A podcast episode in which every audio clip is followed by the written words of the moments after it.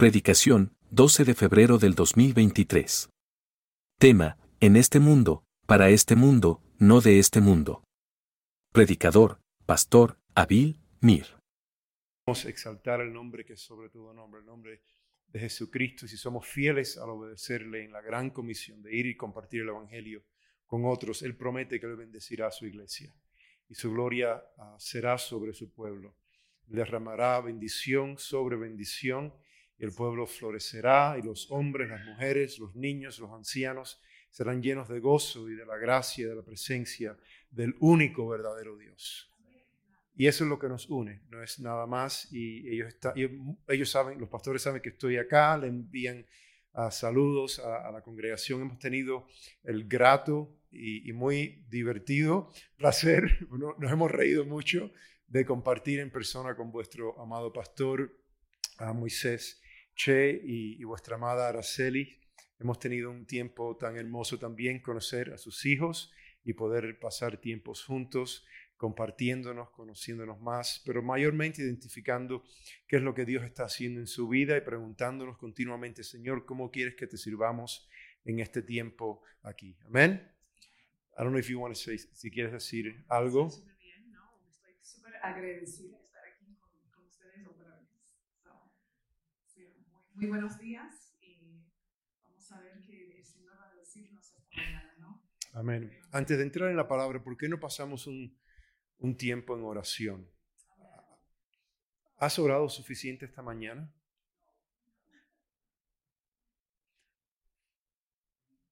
Ok. Cerremos nuestros ojos como buenos hijos de Dios. Y donde tú estás, um, dirige tus pensamientos, la intención de tu corazón al Señor, en oración como Él nos enseña. Padre nuestro que estás en los cielos, santificado sea tu nombre.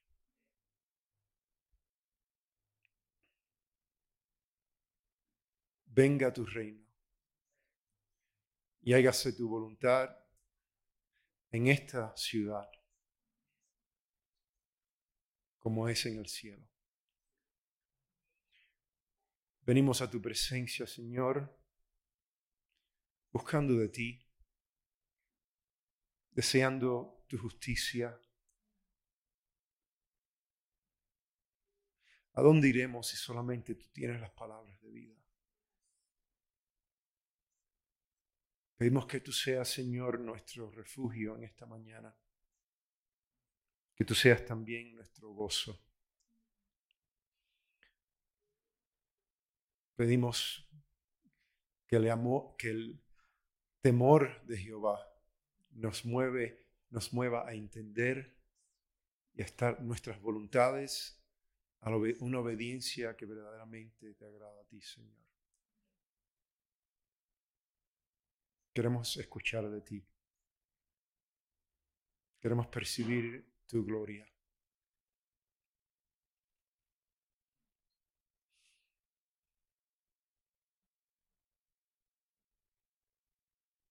Ahí donde estás, órale al Señor. Yo no, levanta tu voz si deseas o en silencio. Habla con el Señor.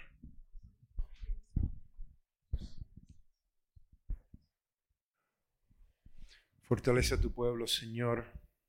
Hazles fuertes y hazles humildes, fuertes para resistir, humildes para obedecerte. Te ruego, Señor, por cada hermano, cada miembro de este cuerpo. Te ruego, Señor, de que en esta mañana ellos puedan escuchar de ti algo que verdaderamente pueda moverle, Señor, hacia tu voluntad para sus vidas. Te ruego, Señor, por los hermanos y las hermanas que te sirven, que te sirven en el servicio, que te sirven en el liderazgo. Te pido, Señor, por, por mayor fe en ti. Te pido, Señor, de que por una unidad incorrompible, inseparable, irrompible, Te pido, Señor, por una claridad en la misión de la iglesia, en los propósitos divinos por lo cual tú has constituido este cuerpo, Señor, en estos tiempos. Te ruego ahora por mí, Señor, de que solamente diga tus palabras.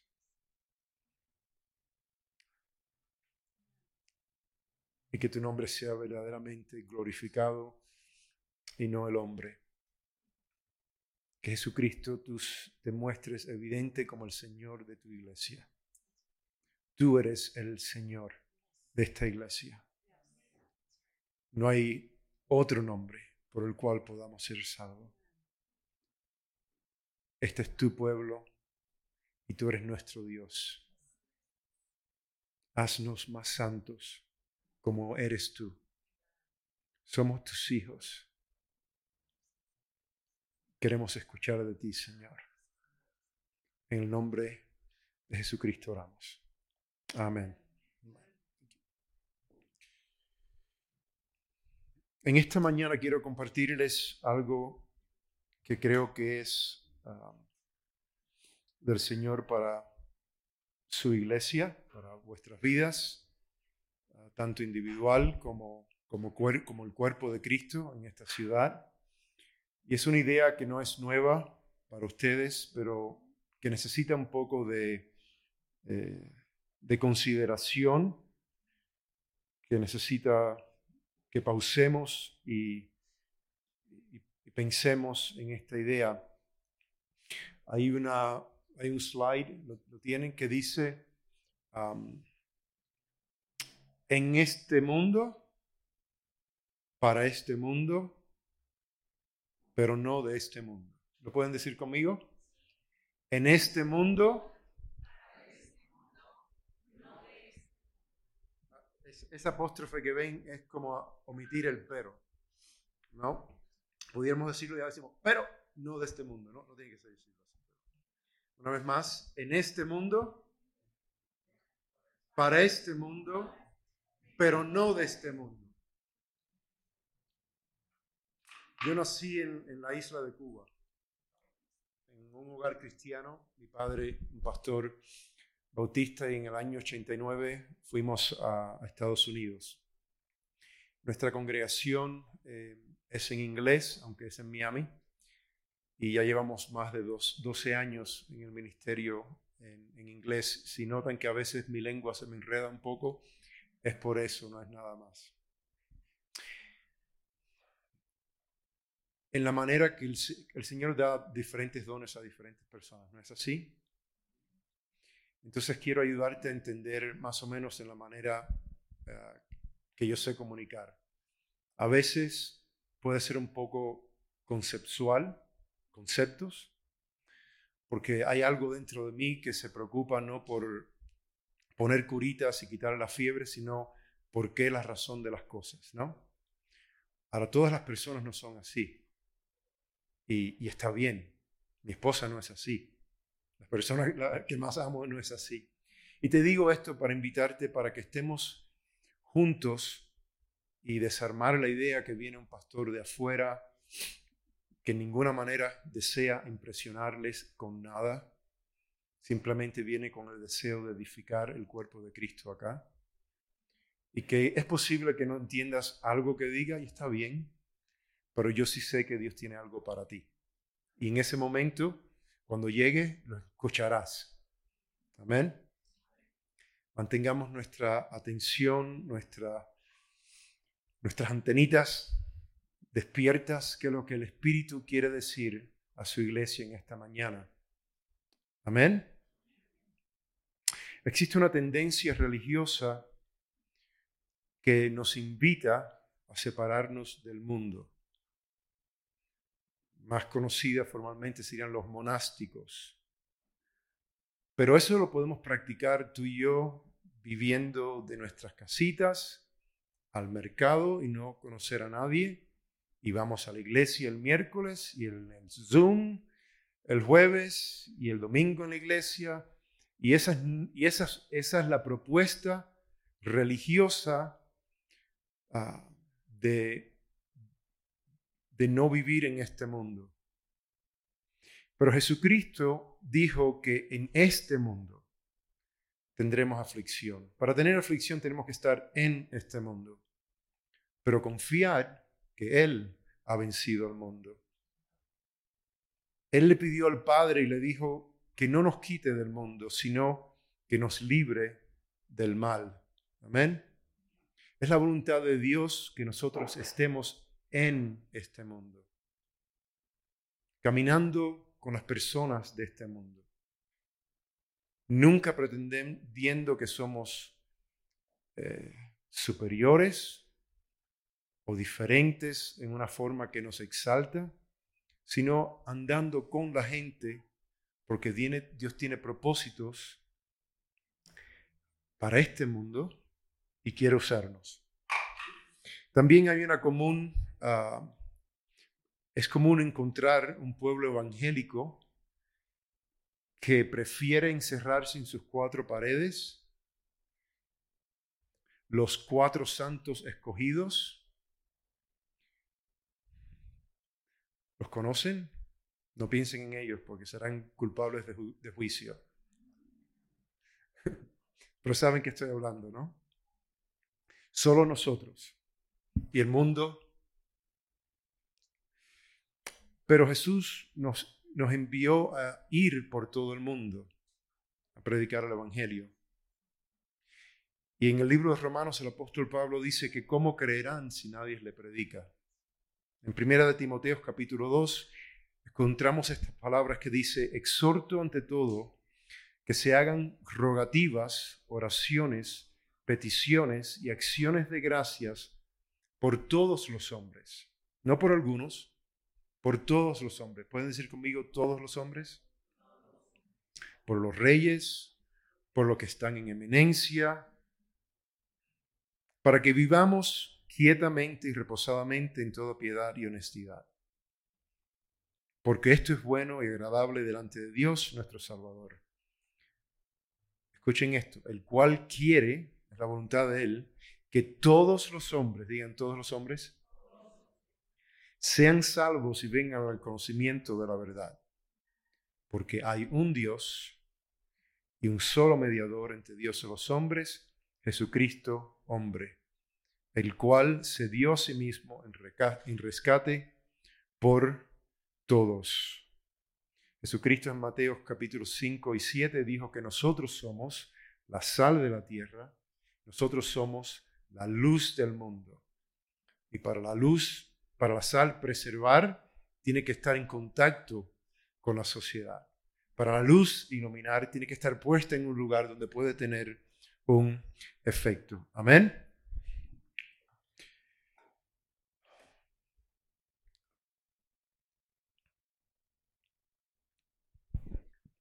Pero esta enseñanza que estamos tratando de entender muy fácilmente es mal entendida y mal enseñada.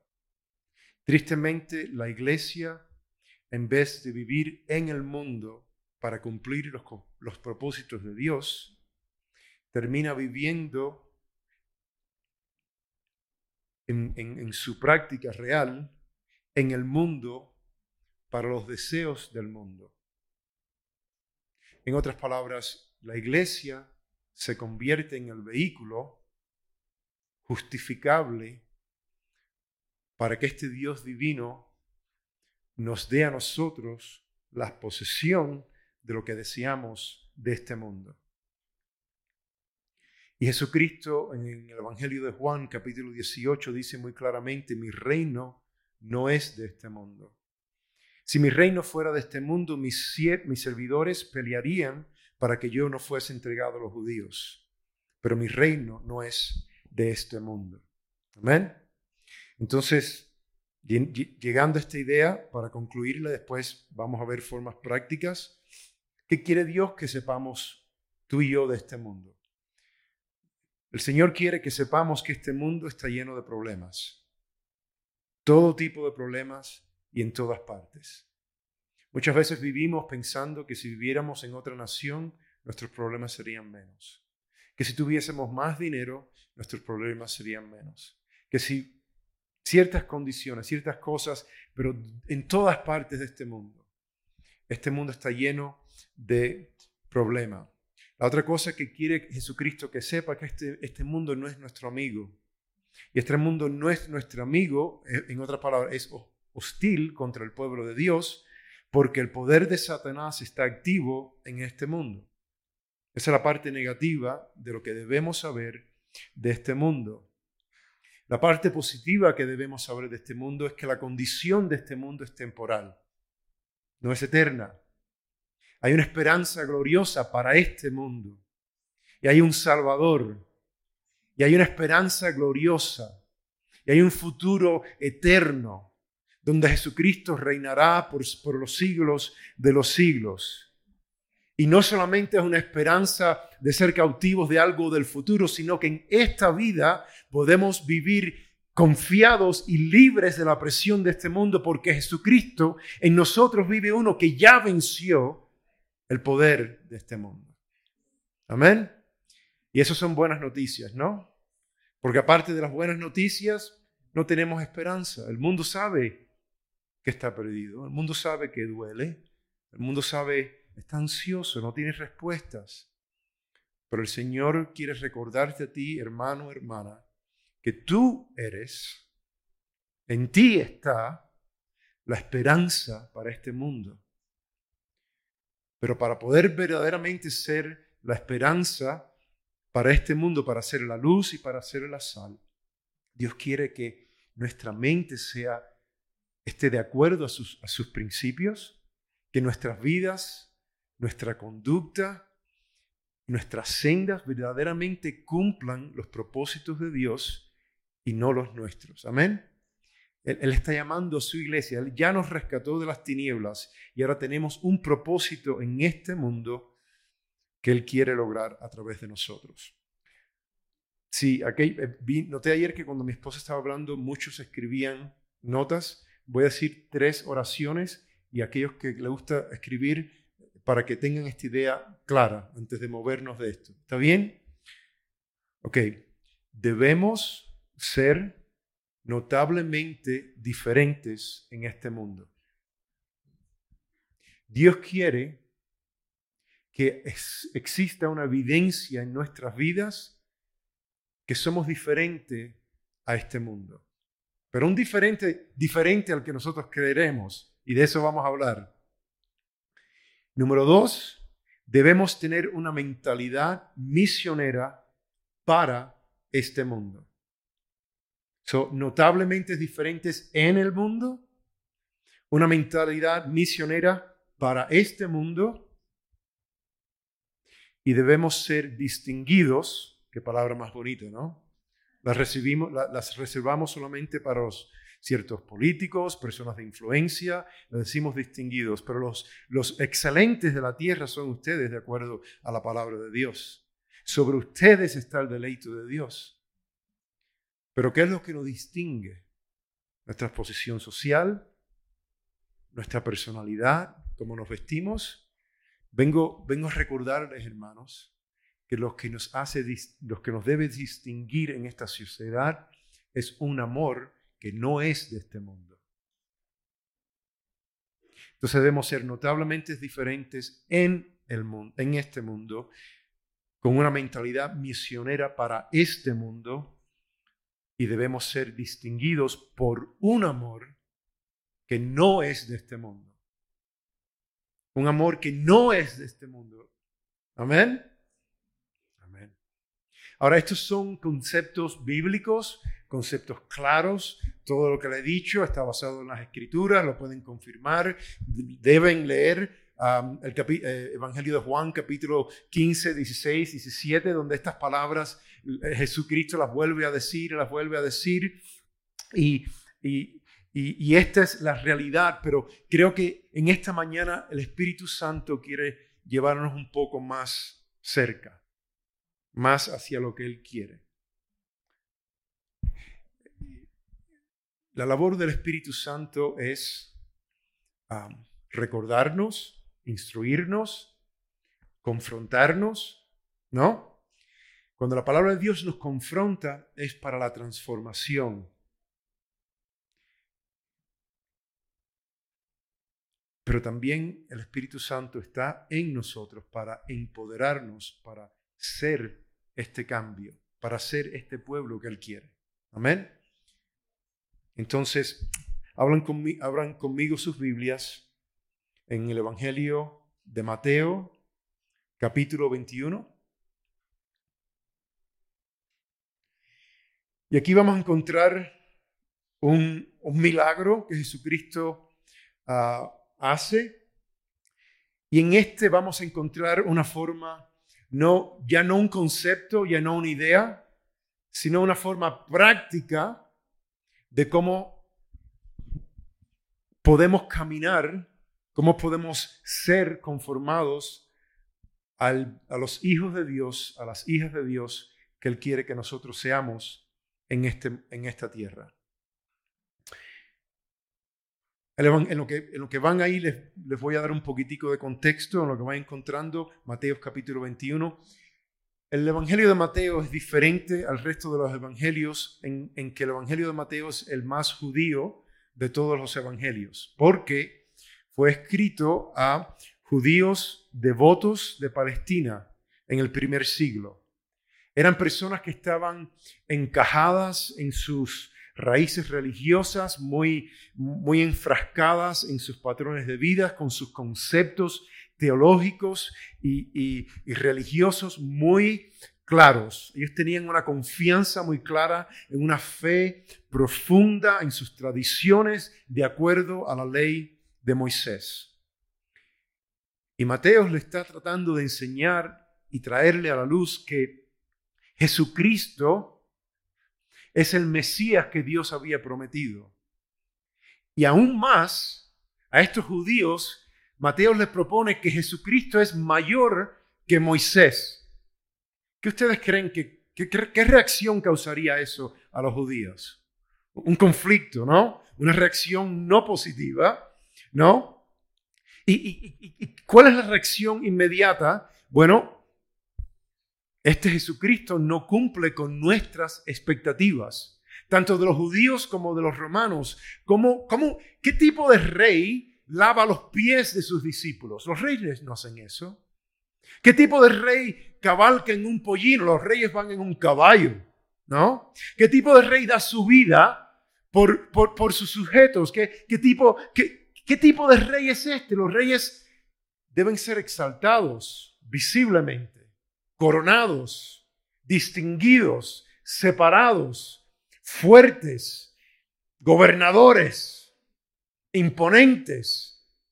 Pero este maestro nazareno no cumplía los requisitos que ellos esperaban.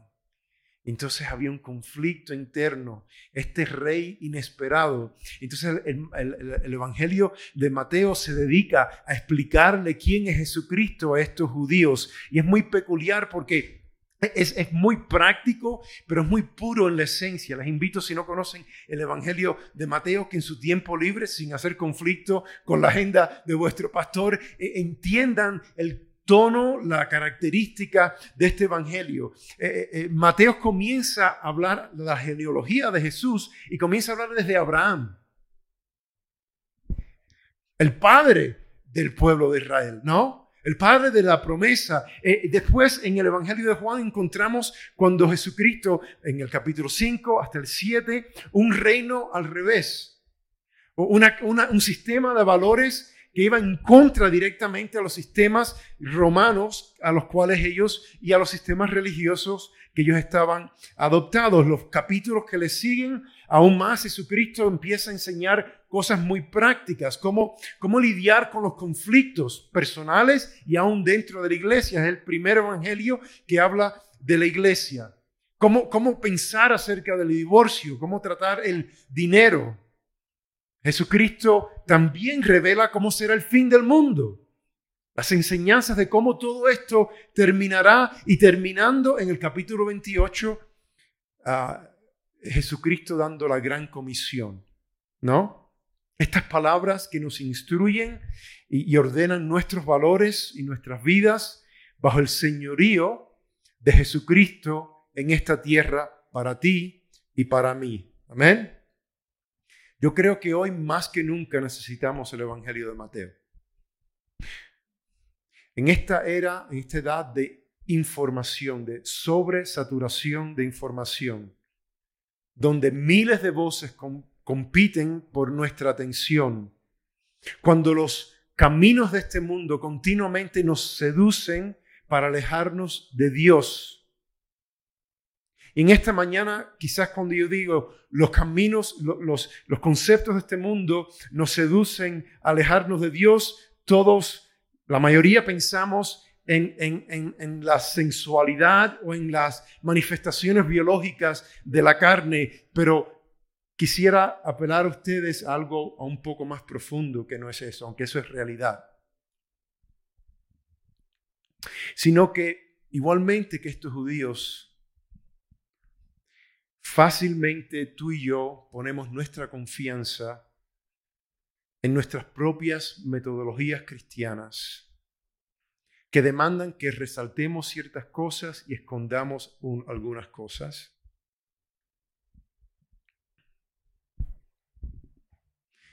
Y estas cosas fácilmente nos pueden desviar de tener una visión clara de quién es Jesucristo y por qué Él vino a este mundo. Y podemos caer en el error de preguntarnos cosas que Jesucristo no vino a satisfacer y perder una claridad y las riquezas que Dios tiene para nosotros hoy, para todos nosotros, no para el predicador, no para los que se dedican al Evangelio, para cada uno de nosotros, si verdaderamente entramos en el corazón, en la mente, en los principios, en los valores que Jesucristo vino a traer para nosotros. Tristemente, muchas de las enseñanzas religiosas cada uno de nosotros venimos a la fe de diferentes trayectorias, ¿no es así? Diferentes trasfondos, diferentes tradiciones, y todas ellas procuran esto. Tres hambres de nuestros corazones, tres ídolos de nuestros corazones, la comodidad, el control, el poder y el deseo de ser aceptados. Estas tres fuerzas están continuamente gobernando no solamente la iglesia, sino al predicador. La respuesta de lo que las personas quieren escuchar, cómo se lo presentamos para que se sientan cómodos, para ser aceptados los predicadores, para, para no causar reacción negativa de ustedes, no enseñamos las cosas correctas. Y si el pastor no dice lo que, yo, lo que me hace sentir eh, eh, cómodo, pues no me gusta ese pastor. Yo vengo acá para sentirme bien. Para, para, que me pase la mano, para que no me confronte con el pecado. No, no, no, no. Deja eso al Espíritu Santo. Solo dime cosas bonitas. O para nuestra necesidad de controlar. ¿Cuántas iglesias están eh, es la expresión del deseo de, de, un hombre que quiere, que le guste el control, que le guste el poder. ¿No es así? Y usa la plataforma para ejercer esos deseos carnales. Y la, iglesia se convierte igual y se exalta en la sociedad por el control y por el poder. ¿Saben? ¿Ya están percibiendo de qué estoy hablando? Y, nuestro Señor Jesús no es de este mundo. Sus enseñanzas, sus valores continuamente. E, es, e, Quizás alguien aquí pudiera decir, yo conozco el Evangelio de, Mateo muy bien, porque lo tengo que leer de nuevo, ¿no? Lo han leído ocho veces. Y ahora que le acabo de decir lo que puede ocurrir entre nosotros, el mundo evangélico,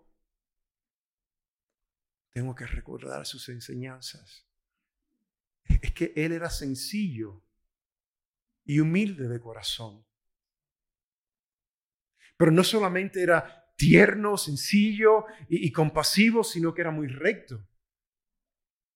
Y en este capítulo 21 de Mateo vemos que Jesús entra en un pollino y, y, después va al templo y esa escena no es la que queremos recordar de Jesús.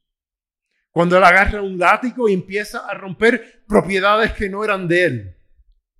Porque habían convertido el templo en un lugar de mercado. Habían corrompido el lugar de adoración. En el capítulo 18 del libro de, eh, perdón, en el capítulo 58 del libro de Isaías, el Señor confronta a su pueblo porque el pueblo había corrompido el ayuno. En este momento vimos que eh, el pueblo había corrompido el uso del lugar de adoración, lugar santo. Habían corrompido el sábado, el día de descanso. Pero vivimos en un tiempo donde corrompemos todas las cosas. Y si corrompemos los vehículos o las maneras que Dios nos ha dado para llevarnos a Él, ¿qué esperanza tenemos? Si gracias ya no es una expresión de agradecimiento, simplemente una carretilla que decimos. Si por favor no implica por favor, ¿qué esperanza tenemos? Si, si, si destruimos la enseñanza para buscar lo que queremos decir en las escrituras, si el día del Señor lo usamos para nuestros propios intereses, si venimos apurados a la iglesia para que me digan rápido y dulce porque me tengo que ir, porque tengo mucho que hacer el domingo, porque es mi día. Ah, ¿es del Señor es mío? ¿De quién es? Y eso es lo que está ocurriendo. En ese, ese es el contexto en el cual Jesucristo ha entrado en la tierra en este momento a su pueblo, a los suyos, el vino. Y entró a su ciudad. Y, entró a la casa de su padre y lo habían corrompido todos. Y la mentira que pudiéramos tú y yo caer es que eso es una falla de los judíos, que de alguna manera esa naturaleza judía es perversa y mala, pero nosotros no. Nosotros somos diferentes, nosotros sí somos justos y lo hacemos correcto. Y el Espíritu de Dios, que es santo, está santificando su iglesia y nos quiere enseñar en esta mañana una lección un poco fuerte, un poco quizás dura, pero si entendemos por qué Dios lo está haciendo, entendemos que detrás de eso está su amor por nosotros. Y detrás de eso está su compasión por nosotros. Detrás de eso está nuestra libertad, nuestro gozo, ser fructífero, ser ah, vivir en la abundancia para la cual Dios nos ha dado. Amén. ¿Están listos para leer? Versículo 18. Por la mañana, volviendo a la ciudad, tuvo hambre. Y viendo una higuera cerca del camino, vino a ella y no halló nada en ella, sino hojas solamente. Y le dijo, nunca jamás nazca de ti fruto. Y luego se secó la higuera.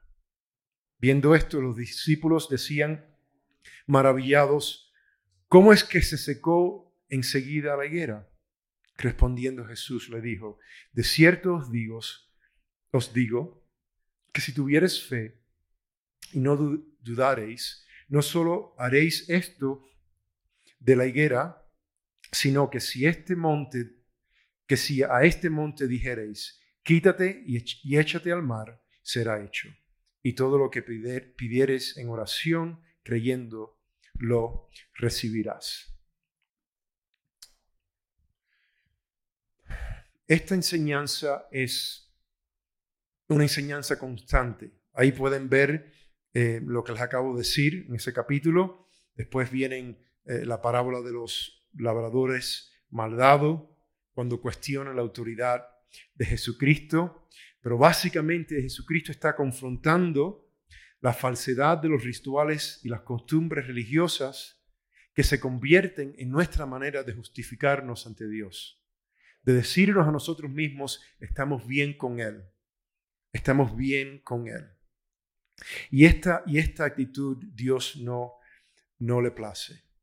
Todos los escritores, los estudiosos de, las escrituras eh, explican, obviamente, la higuera se refiere en este momento al pueblo de Israel en el, Evangelio de Marcos, capítulo 13. él dice que por tres años, eh, hablando específicamente del ministerio de Jesucristo, que él estuvo, como extendió la misericordia a este pueblo, ¿no? Pero la lección de este milagro es que la incredulidad del pueblo provocó este juicio. Cuando Dios, cuando Jesús ve esta higuera que fue creada para dar fruto y no está dando el fruto que Dios, para el cual Dios la diseñó, el Señor la, la maldice.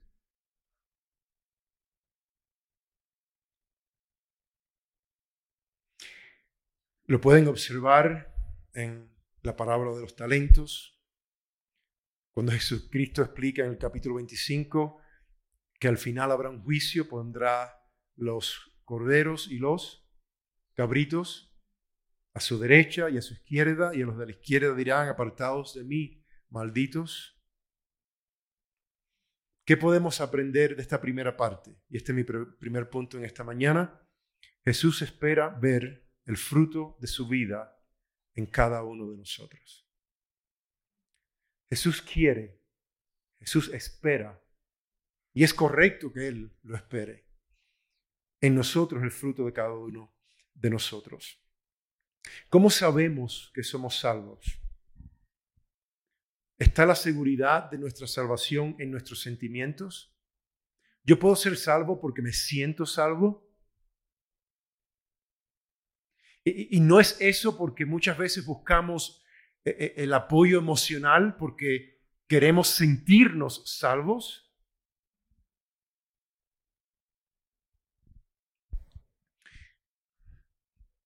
Algún teólogo acá estará diciendo, bueno, pastor, cuidado, no digas que eh, la salvación es por las obras.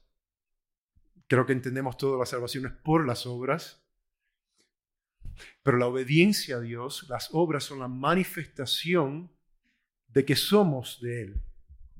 En, en Juan capítulo 15 Jesucristo eh, enseña, dice, permanecer en mí, ¿para qué?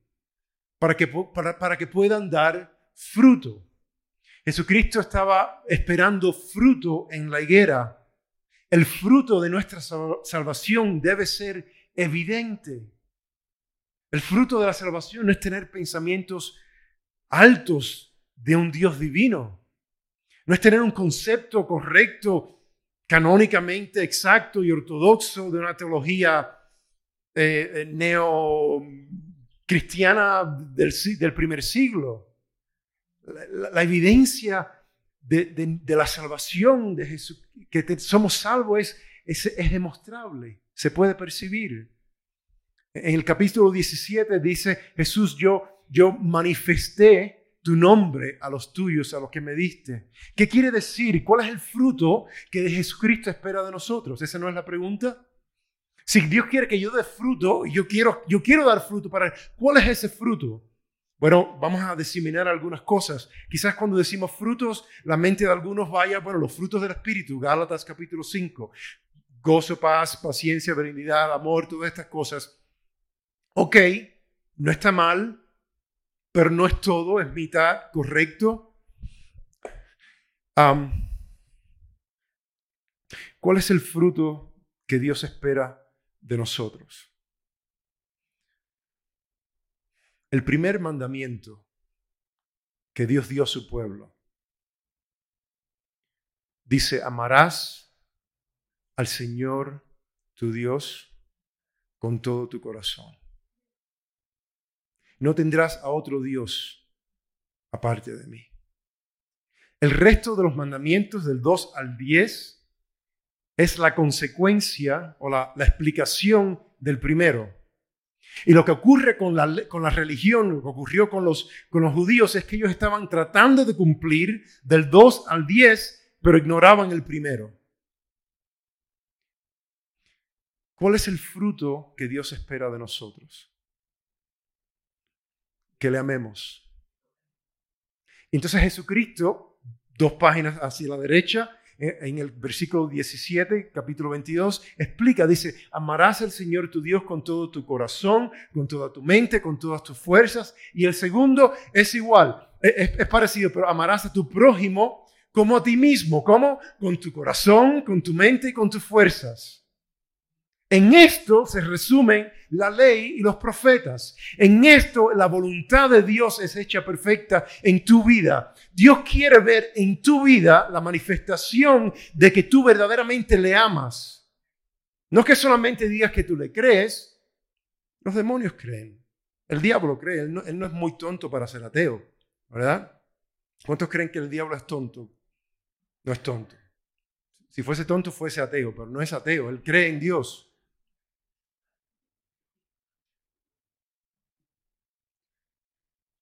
Dios quiere que le amemos. Ahora, ¿qué es amar a Dios? Obedecerle. Amar a Dios es obedecerle. Amar a Dios es mantener nuestras vidas consistentes con su verdad. Estamos viviendo en tiempos donde la verdad es difícil de encontrar. La verdad es difícil de verbalizar porque hay tantas estipulaciones, hay tantas excepciones, hay tantas personas que no quieren que tú termines la oración, quieren poner paréntesis y explicar y poner cosas. ¿No? ¿No es así? Tratas de decir algo y sí, pero un, un momento. Pero Jesucristo dijo, yo soy la verdad. Su naturaleza es verdad. ¿Cómo podemos amar a Dios? ¿Cómo podemos manifestar que somos de Él? Morando en la verdad. Y esa verdad no es solamente proclamar la verdad del Evangelio, esa verdad se manifiesta cuando alguien pregunta, ¿quién, se llevó mi bolígrafo? Si tú dices, si, lo tomaste tú, ¿no? Y tú dices, fui yo, perdón, lo necesitaba. Ahí está. Ahí estás honrando al Señor. Ahí está Jesús. Él es la verdad. Si tú dices, voy a esperar después de la hora del trabajo, cuando cierren, lo vuelvo a devolver para que no se entere. O yo no sé, quizás María, María le encanta, ella es la roba bolígrafos de la familia, ¿no? Eh,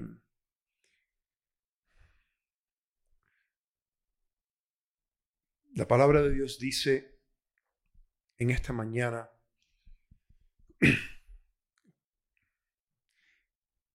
que los cristianos que no manifiestan la verdad de Jesucristo, um, el, la, la evidencia de su vida en nosotros, no serán bendecidos, serán maldecidos. Y, y, no porque no porque Dios envió a su Hijo para maldecir al mundo, porque las escrituras, porque Dios no envió a su Hijo para condenar al mundo, ¿verdad? Pero sus propios hechos le condenan. Muchos podemos decir, yo creo en Dios, sí, yo amo a Dios. Ok, la pregunta para nosotros es, ¿verdaderamente Dios sabe que tú le amas? ¿O eso es un atributo que nos damos para sentirnos bien? Para ser queridos por los demás. Eh, diría Jesús verdaderamente, mi hijo, mi hija me ama. Verdaderamente cree en mí. Verdaderamente desea mi presencia. Verdaderamente yo soy primero en su vida. Entonces Jesús resuelve nuestra incógnita, esa amenaza, bueno, pero ¿cómo puedo complacerte? ¿Cómo puedo llevar el fruto que tú quieres? Permanecer en mí. Porque parte de mí no pueden lograr lo que yo espero. Dios no envió a su Hijo para que, para que tengamos cargos religiosos. Y aquí está la perversión moderna en el evangelismo, en el mundo evangélico. Y dice la palabra de Dios, el juicio comience en la casa de Dios. Detrás de los programas de la iglesia, detrás de, detrás de las oraciones, detrás del servicio, detrás de las predicaciones, detrás de los estudios bíblicos, detrás de los sistemas teológicos, detrás de todas estas cosas, no hay posición, no hay ganancia para mi carne. No, no hay cargos, no hay exaltación. Hay una persona. Y esa persona es Jesucristo. Y estas cosas simplemente nos sirven para llevarnos a Él, para ser transformados, para estar en una comunión con Él, en una relación con Él. Y a veces nos decimos, bueno, si entiendo tal cosa, agrado más al Señor en tus pensamientos. Sí, pero no es evidente si no te transforma. El apóstol Pablo dice que, hay, que hay, gente que dice las cosas correctas, pero su vida, pero niegan el poder de esas enseñanzas. Y, él da un anuncio y dice, huid de estas personas. ¿No es así, pastor? Huid de las personas que saben lo que es correcto, pero en su vida niegan la veracidad y el poder de estas enseñanzas. Esas son las peores personas, porque el mundo que no sabe simplemente está manifestando lo que es, está ciego, eh, eh, eh, es cojo, no sabe qué hacer. Está bien, es normal que ellos actúen de esa manera, pero alguien que ya ha recibido la verdad, alguien que conoce lo que es correcto en su actitud, en su vida, el fruto que da no es lo que debe ser, dice el apóstol Pablo, huid de esas personas. Eso es peligroso. El único vehículo que te podía salvar lo has pervertido. Has pervertido el salvavidas que está para ti, lo has roto. ¿No? Y el Espíritu Santo está llamando a su iglesia a servirle, a, hacer manifiesto en nuestras vidas una, una, una fe verdadera, una, una fe que tiene una, un impacto práctico en nuestra sociedad. Si somos llenos de la presencia de Dios, si procuramos obedecerle a Él, si amar a Dios es verdaderamente obedecerle, entonces debemos ser impulsados por su Espíritu en este mundo con la misión de Jesucristo para este mundo y no ser pervertidos por este mundo. Amén.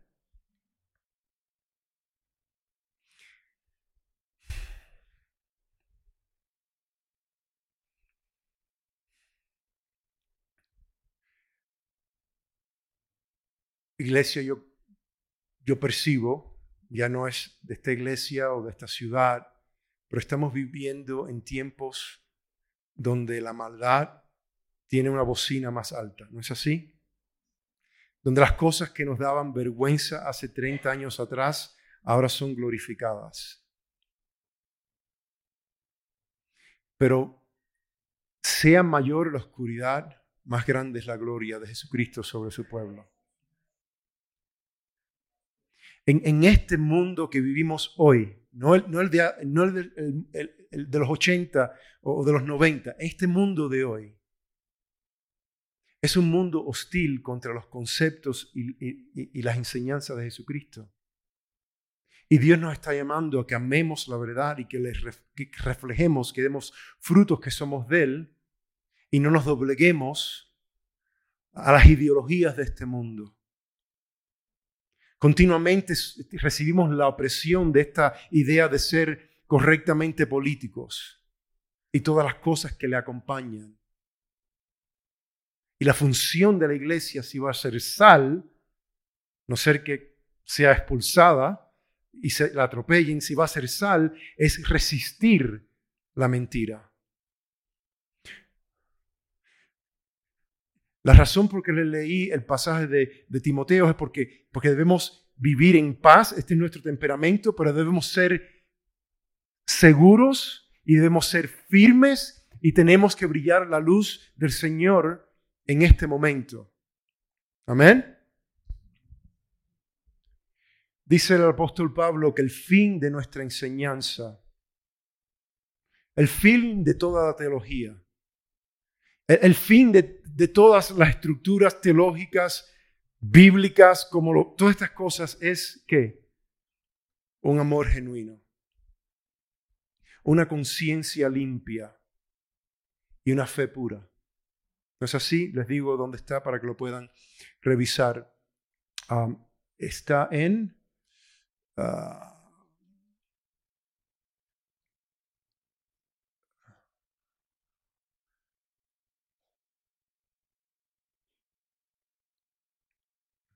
en la Biblia. Pausa. Mi esposa, mi esposa dice, son pausas embarazadas, cargadas. El fin de nuestra confesión, de nuestras enseñanzas es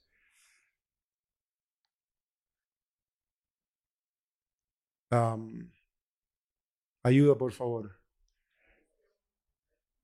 Primera de Timoteo, capítulo 1, versículo 4. ¿Lo escucharon? Primera de Timoteo, capítulo 1, versículo 4. El fin, ¿alguien lo puede leer? Ok, léalo, por favor.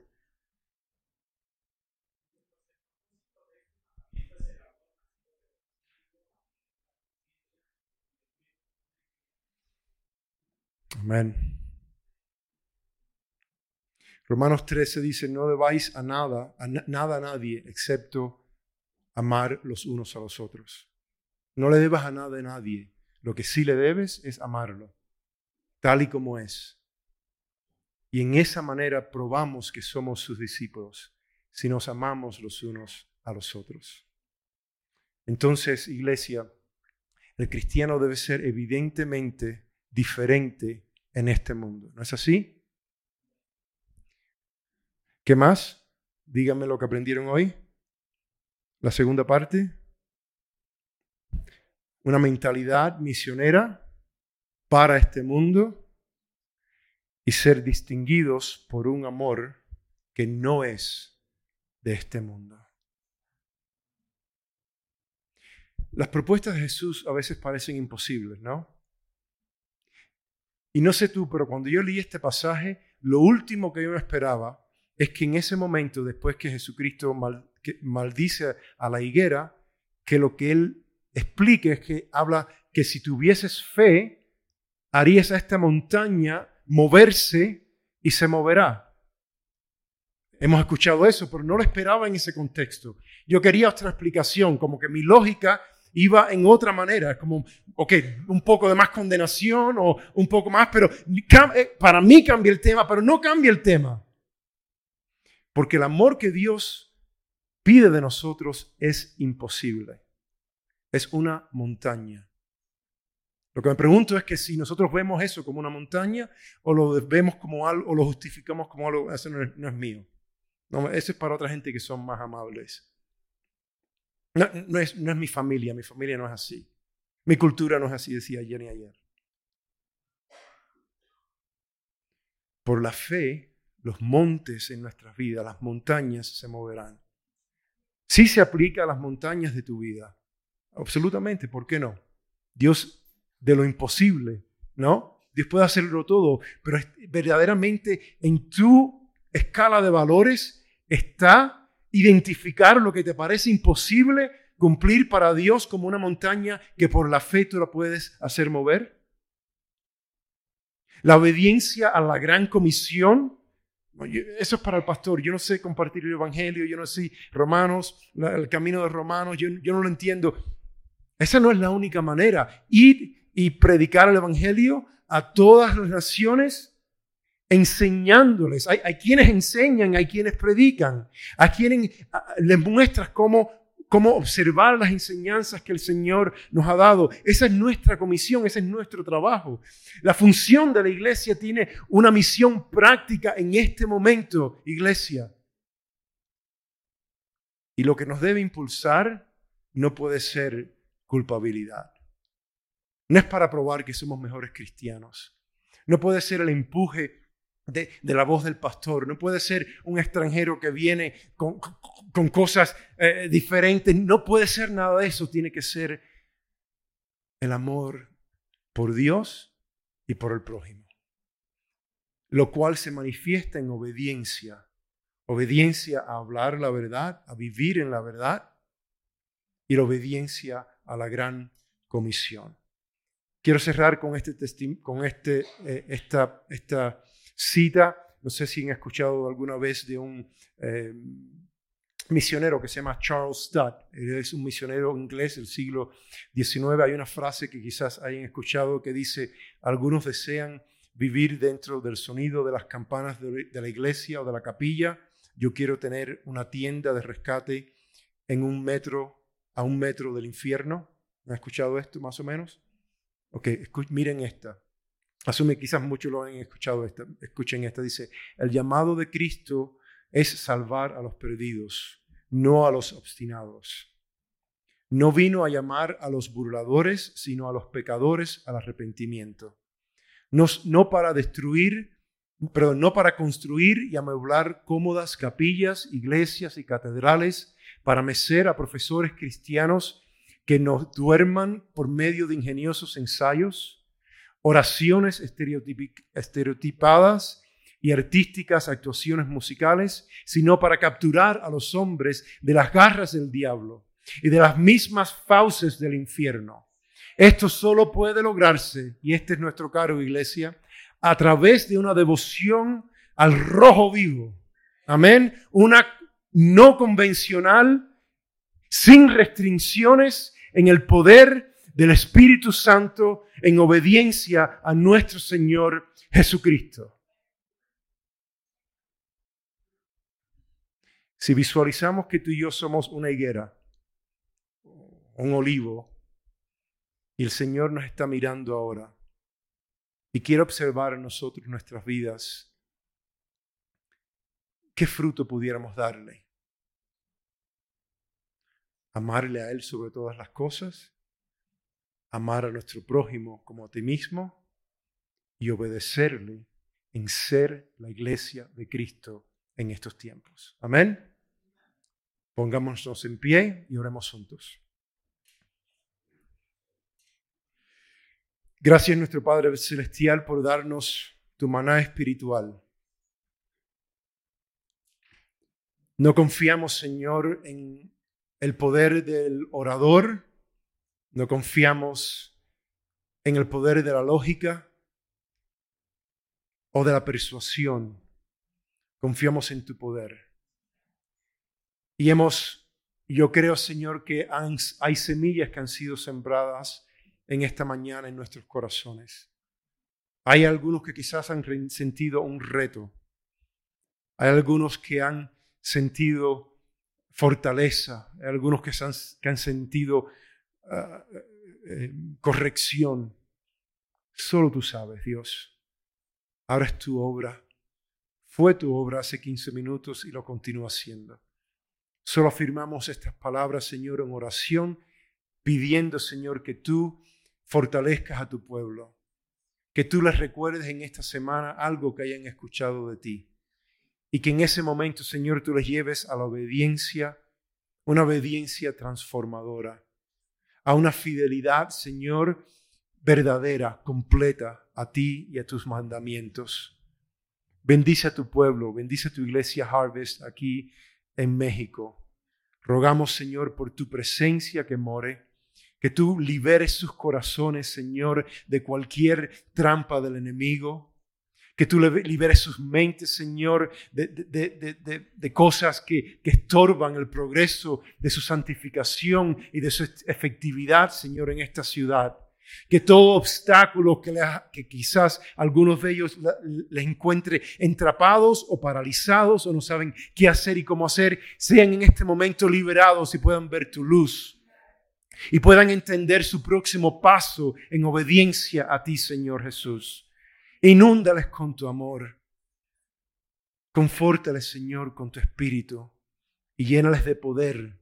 Dale visión divina. Dale tus sueños, que sueñen los sueños de Dios para esta iglesia, para su familia, para esta ciudad. Que en esta congregación tú levantes hombres y mujeres de fe que en este momento, Señor, tú estés llenando de poder y de gracia, Señor, impulsándoles para traer este mundo, Señor, al conocimiento de tu Hijo Jesucristo. Gracias, Señor, porque tú estás con nosotros y estarás con nosotros hasta el fin. Y porque el futuro glorioso espera a aquellos que confían en ti. Bendícenos con tu presencia con tu poder, en el nombre que sobre todo nombre oramos. Y la iglesia dice, amén.